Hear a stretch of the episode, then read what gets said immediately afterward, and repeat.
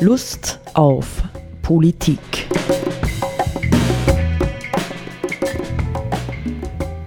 Liebe Hörerinnen und Hörer des Freien Radios Freistadt, Sepp Kiesenhofer und Roland Steidl begrüßen Sie zu einer neuen Sendung Lust auf Politik.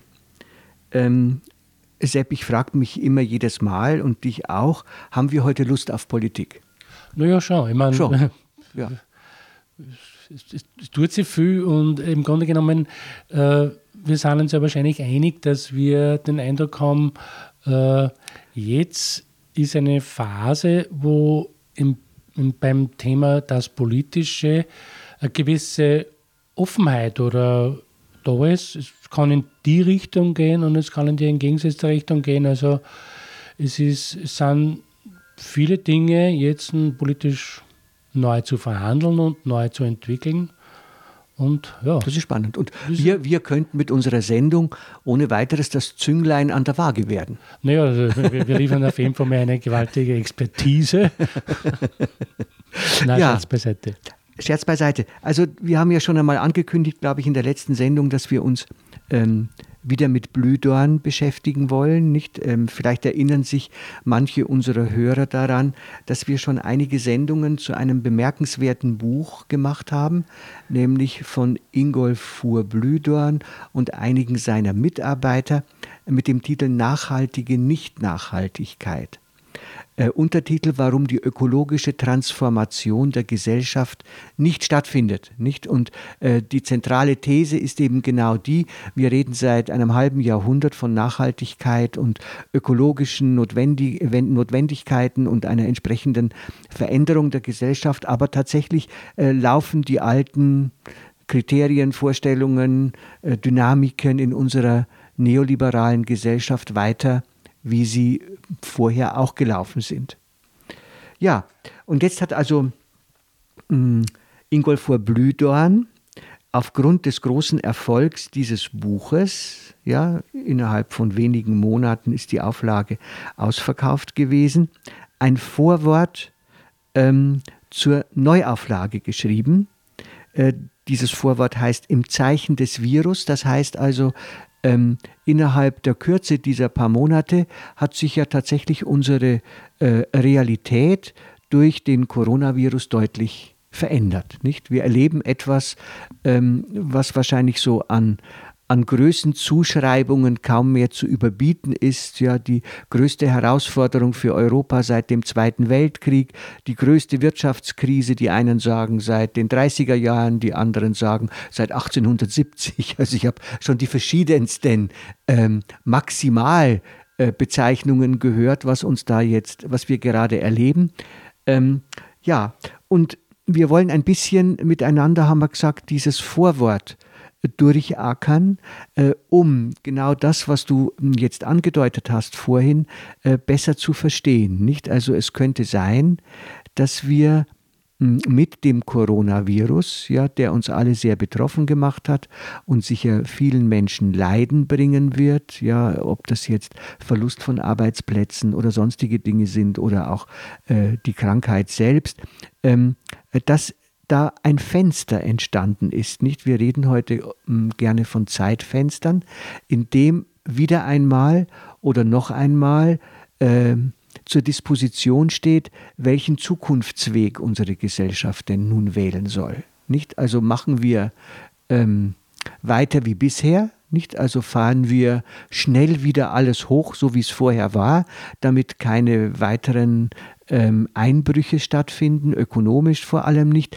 oder nutzen wir die Situation, in der wir sind, zur Umsteuerung ja, und sagen, das wäre vielleicht doch eine Möglichkeit, ähm, nur als Beispiel zu nennen, wenn irgendwo äh, Staatshilfen gebraucht werden, äh, um Betriebe und Unternehmen zu erhalten, die tatsächlich an ganz klare Bedingungen zu knüpfen. Nicht also nur, wenn ihr euren äh, Betrieb ähm, im Blick auf Nachhaltigkeit umstrukturiert bekommt, ihr Geld. Nicht so, nicht? Das wäre eine Möglichkeit. Und in diesem Zusammenhang ähm, möchten wir uns mit diesem Vorwort beschäftigen ja, vielleicht auch ähm, mit der Möglichkeit, zwei Sendungen dazu zu machen. Ja? Also mhm. was sagst du dazu? Ja, passt so. Ja, passt so. Wir haben auch gesagt, wir, wir haben beide diese zehn Seiten äh, vorliegen und miteinander oder jeder für sich durchgearbeitet. Und wir werden einfach auch ein bisschen ähm, zitieren. Ja, der erste Punkt und wichtigste Punkt oder ganz wichtige Punkt kommt gleich am Anfang dieses Vorworts. Ich lese es einmal.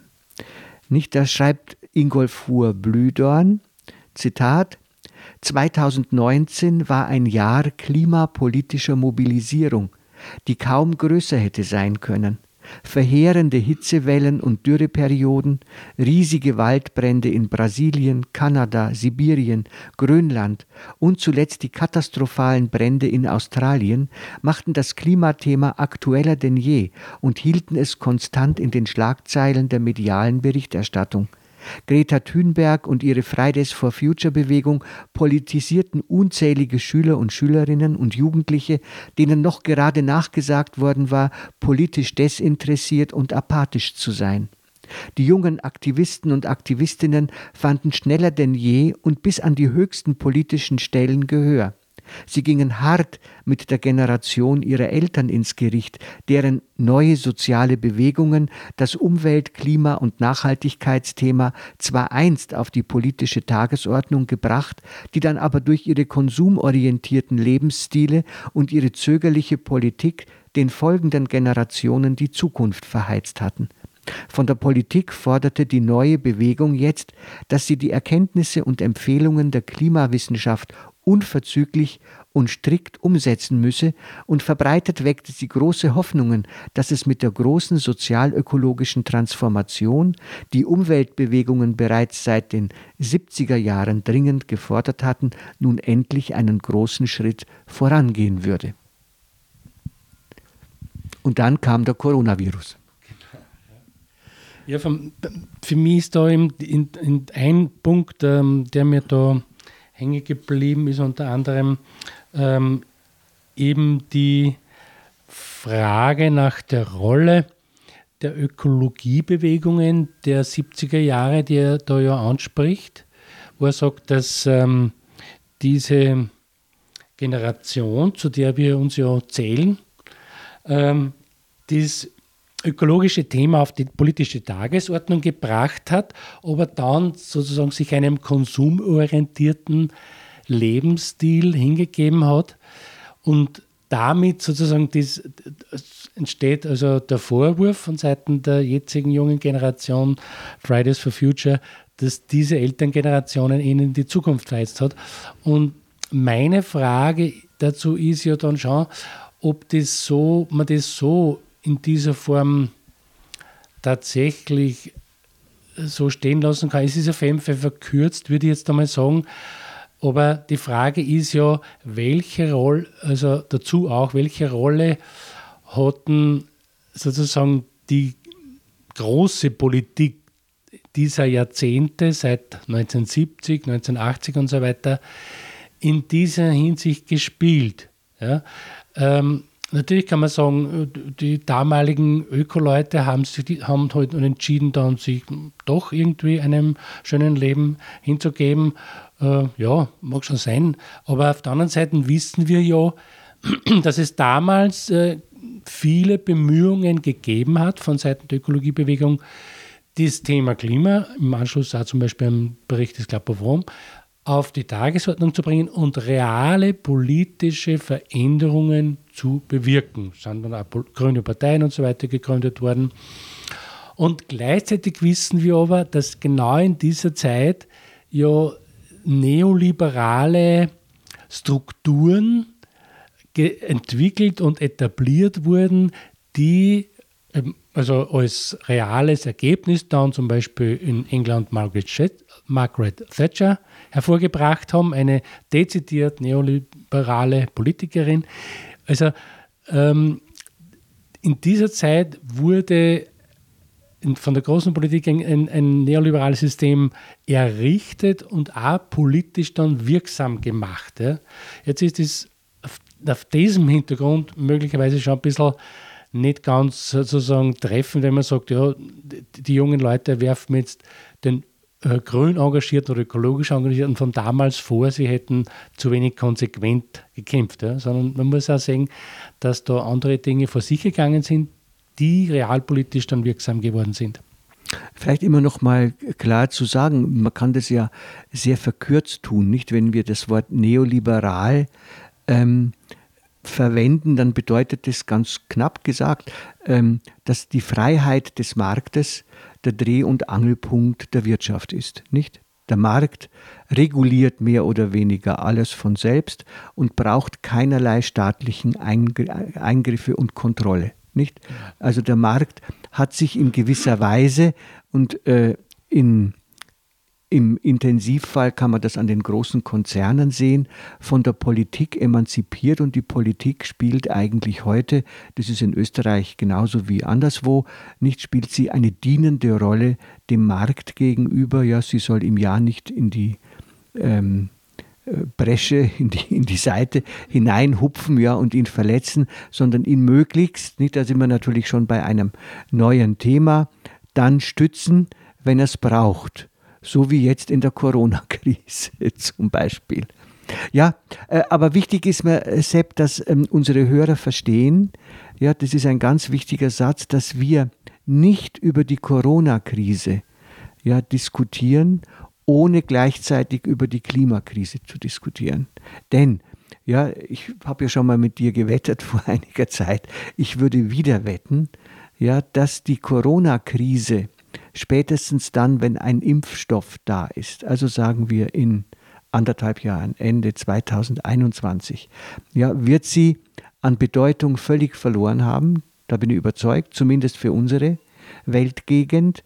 Ja, aber der Klimawandel der wird seine Bedeutung weiter steigern. Das heißt, das, was uns mittel- bis langfristig bleibt, ist die Klimaveränderung, weil die lässt sich durch keine Impfung, durch keine Medikamente der üblichen Art äh, bekämpfen und reduzieren. Nicht? Also insofern würde ich sagen, wir leben in einer hochgradig kritischen Zeit, und diese hochgradig kritische Zeit erfordert von uns ganz bewusst Weichenstellungen für die Zukunft äh, vorzunehmen, nicht insbesondere wenn es um die Zukunft tatsächlich unserer Kinder und Enkel und so weiter geht, nicht? Und darum, ja, und das ist mir wirklich vielleicht auch in der Corona-Krise hm, wieder ganz bewusst geworden, äh, dafür können wir uns engagieren und dafür setzen wir uns ein, dass jetzt Weichenstellungen in eine andere Richtung erfolgen.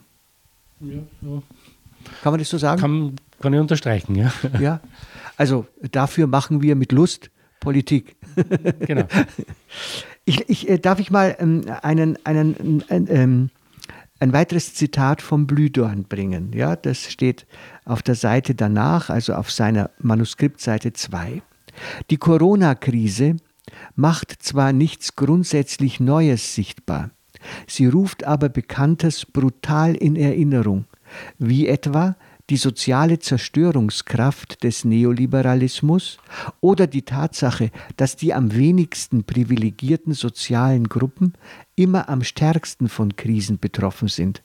Sie beleuchtet diese Dinge aus einer anderen Perspektive, setzt sie in einen anderen Kontext und schafft mit der radikalen Denormalisierung der alltäglichen Praxis und gesellschaftlichen Verhältnisse in der Tat eine Chance zu wirklich transformativer Repolitisierung.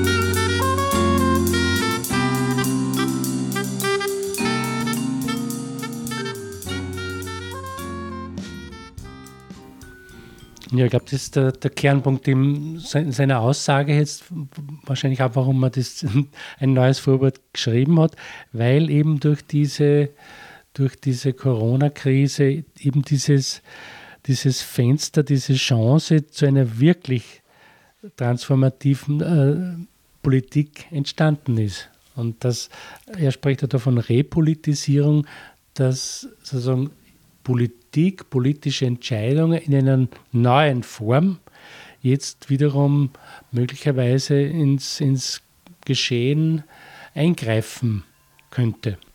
Ja. Hast du zwischenzeitlich etwas äh, an Zitat, was äh, dir wichtig erscheint? Sonst, Na, sonst würde ich fortsetzen. Ja. Ja, ebenso ist es aber auch, ich zitiere hier weiter, möglich, dass die Corona-Krise das Nachhaltigkeitsthema, das sich im Zeichen der beschleunigten Klimaerwärmung in der öffentlichen Wahrnehmung gerade einen zentralen Platz erobert hatte, wieder weitgehend verdrängt und die Politik der Nicht-Nachhaltigkeit noch einmal verfestigt. Die Pandemie und ihre wirtschaftlichen Folgen werden selbst die reichsten Länder der Welt aller Voraussicht nach auf Jahre hinaus schwer belasten. Sie könnten die politischen Prioritäten erneut so in Richtung Wachstums- und Konsumstimulation verschieben, dass das ohnehin nur sehr kurze Zeitfenster, das die Klimaforschung sieht, um eine katastrophale Erderwärmung noch zu vermeiden, endgültig ungenutzt bleibt. Mhm. Das ist ähm, sozusagen im, im, Ablauf des Textes die zweite Möglichkeit, von der er spricht. Wenn man genau. jetzt sagt, es gibt die Möglichkeit, jetzt in die eine Richtung zu gehen oder in die andere. Und die, die erste Möglichkeit, von der er spricht, ist, ist eben diese Chance zu wirklich transformativer Politik.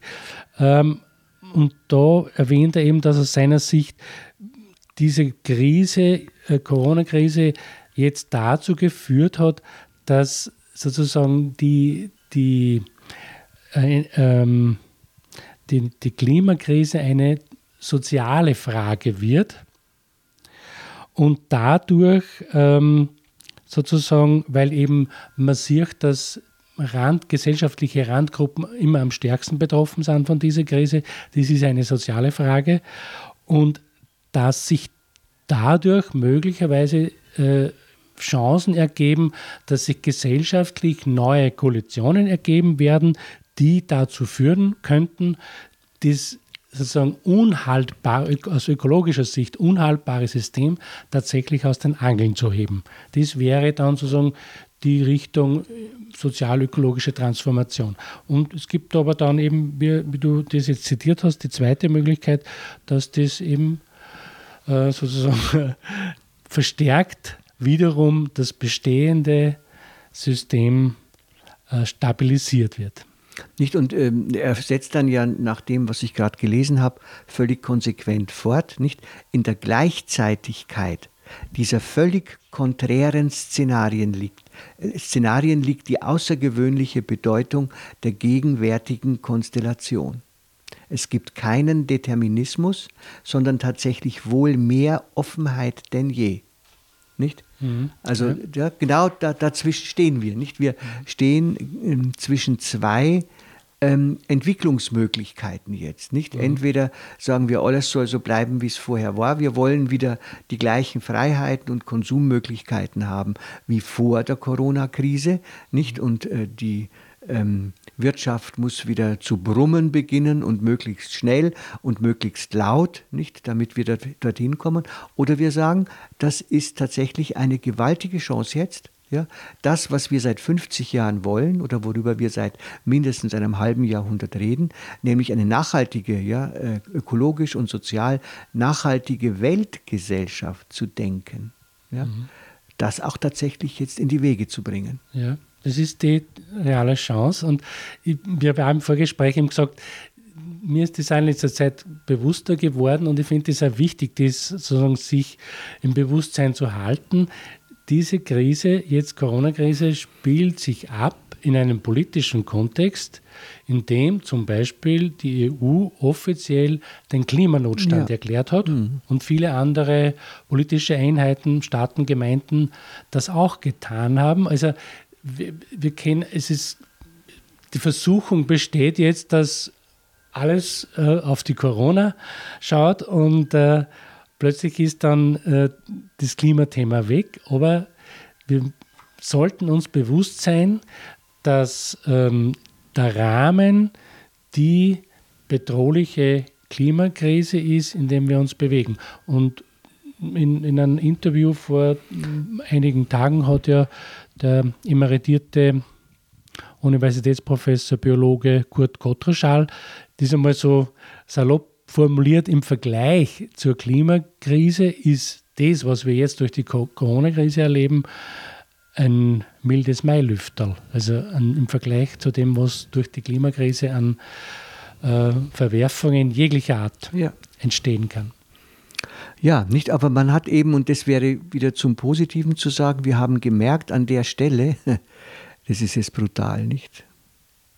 An der Stelle, wo eine Gesellschaft genug Angst gemacht kriegt, lässt sie sich auf erstaunlich grobe Maßnahmen ein. Ja? Das heißt also, und ich weiß nur, in der Ökologiethematik hatten wir ähm, immer die Frage, ist es richtig, Katastrophenpädagogik zu betreiben? Nicht? Tatsächlich scheint es so zu sein, dass es richtig ist, Katastrophenpädagogik zu betreiben. Woran würdest du das ablesen? Naja, im Grunde genommen äh, sind wir ja ähm, aufgefordert worden, jetzt die Einschränkungen, die uns die derzeitige Regierung zugemutet hat, auf uns zu nehmen, weil sonst es bei uns so würde wie in Italien beispielsweise, ja, und weil es unabsehbar viele Tote, vor allem ältere Tote geben könnte, nicht? Und dieses Drohbeispiel, ja, diese gesellschaftliche Katastrophe hat uns tatsächlich zunächst einmal für einige Wochen stillhalten lassen, nicht? Und Maßnahmen ertragen lassen, die wir unter Normalbedingungen wahrscheinlich nicht auf uns genommen hätten. Mhm. Ja, das ist ja ein ganz eigenes Thema und aus meiner Sicht eigentlich auch etwas, was eigentlich nicht in Ordnung ist, beziehungsweise würde ich sogar viel weitergehen und sagen, das ist eigentlich inakzeptabel. Es sind ja Dokumente aufgetaucht, Protokolle von Besprechungen, Sitzungen mit der Regierungsspitze und Experten wo der Bundeskanzler dezidiert davon gesprochen hat, dass es wichtig ist, dass die Bevölkerung Angst hat. Und aus meiner Sicht geht das nicht. Also das ist für mich inakzeptabel. Es kann sozusagen äh, die Regierung darauf hinwirken, dass der Bevölkerung die sozusagen Schwere oder Schwierigkeit einer Situation bewusst gemacht wird, sofern sie es nicht versteht oder nicht weiß oder so. Aber das ist was anderes als dezidiert der Bevölkerung Angst machen. Ich lehne das ab. Also ich finde, dass äh, das wichtig ist, Klarheit zu kriegen, wie ist die Situation und was sind mögliche Folgen oder Handlungsmöglichkeiten und so weiter und so fort. Aber mit Angst kann man keine Politik machen und es, es ist eher so, dass aus Angst Angst ist das Substrat, sozusagen, auf dem der Rechtspopulismus wächst, sage ich mal. Ja, ja, aber das, also diese Thematik müssten wir vielleicht bei Gelegenheit genau, ein bisschen genauer noch untersuchen, nicht? Also was, was motiviert uns, nicht? Ich denke in mancher Hinsicht, das ist natürlich jetzt eine, fast eine philosophische äh, Diskussion, nicht? Die, die Aufklärung, auf die wir geschichtlich so stolz sind, hat sich ja immer verstanden ähm, als Ausgang des Menschen aus seiner selbstverschuldeten Unmündigkeit, sprich, wir sind imstande, mit Hilfe unserer Vernunft, ja, Vernunft, uns eine positive Zukunft zu schaffen. Ja, also mit Hilfe der Vernunft. Und ich äh, gestehe offen, ich vermisse in dem System, in dem wir zurzeit leben, ja, gerade auch in diesem neoliberalen Wirtschaftsdenken, ich vermisse die Vernunft. Ich habe nicht mehr den Eindruck, schon lange nicht mehr, dass ähm, unser Leben, ja, sowohl politisch wie wirtschaftlich, im Besonderen wirtschaftlich, in irgendeiner Form noch von Vernunft gesteuert wird. Ja, Sondern ich glaube, dass, dass, es hier, dass es hier, ich sage jetzt einmal, hm, fast um Dinge wie Besessenheit geht. Ja? Es gibt Leute, die sind besessen von Wachstumsgedanken, die können kein Limit mehr finden, die können keine Grenze mehr sehen, sondern es muss, muss mehr und mehr und mehr sein. Ja? Ähm, äh, ja, bis, bis in völlig, völlig maßlose ähm, Vorhaben ja, oder Erwartungen oder Forderungen. Ich nenne jetzt nur, darüber könnte man auch äh, ausgiebig reden, ja, wie jetzt zum Beispiel ein Unternehmen wie die Lufthansa gegenüber der Regierung in Deutschland agiert und schlicht und einfach sagt, sie brauchen jetzt 10 Milliarden zum Überleben, zack, bitte her damit, aber ohne irgendwelche Kompromisse und ohne, dass ihr uns jemanden in den Aufsichtsrat setzt. Ja. Das, ist, das ist verrückt. Ja. Aus meiner Sicht so zu agieren, ist gesellschaftlich völlig unverantwortlich und vor allem auch völlig unverantwortlich uns Steuerzahlern gegenüber. Nicht das Gleiche spielt sich ja in Österreich in exakt dem gleichen Prozentverhältnis zur Bevölkerung auch ab, was die Auer anlangt. Mhm.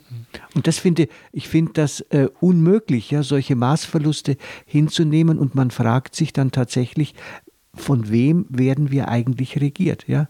Wer führt in der Wirtschaft? Wer führt in der Politik? Sind das nicht alles im Grunde genommen ziemlich durchgeknallte, verrückte Leute? Ja, die nicht mehr eine Verantwortung fürs Ganze zu sehen vermögen, sondern wahrscheinlich aufgrund ihrer guten Verdienste äh, maximal noch sehen können, ähm, welche, welche Notwendigkeiten sie zum Erhalt ihres Unternehmens vornehmen müssen. Ja, ja ich meine, spielt natürlich in dem Zusammenhang äh, das Thema Sachzwänge eine große Rolle eigentlich. Nicht? Also wir wissen, dass äh, Konzernchefs zum Beispiel oder Chefinnen äh, auf bestimmte Gewinnzahlen äh, verpflichtet sind und äh, das heißt, sie müssen äh, wohl oder übel eine, eine, eine Politik oder eine Handlungsweise an den Tag legen, äh, die dazu führt, dass das Unternehmen bestimmte Gewinnprozente eben dann ausweisen kann. Und da gibt es äh, kein Entrinnen. Und natürlich ist die, wenn, wenn, wenn der Lufthansa-Chef sagt jetzt, äh, was ich übrigens völlig inakzeptabel finde, so ein, so ein Agieren, aber äh, wenn er sagt, ähm, wir wollen, wir brauchen 10 Milliarden äh, Euro, aber wir wollen keine politische Einflussnahme äh, von Seiten des Staates, des Zahlenden haben, ja, dann ist das sozusagen ja, seines, in, seinem, in seinem Kontext, in seinem Denken oder in, auch in, seine, in seinen Sachzwängen, würde ich sagen, ist es ja durchaus nachvollziehbar, aber aus ethischer Sicht oder aus politischer Sicht ist es völlig inakzeptabel aus meiner Sicht. Genau. Also Deswegen bin ich dafür, die Lufthansa zu verstaatlichen. Fortsetzung folgt. Auf Wiederhören.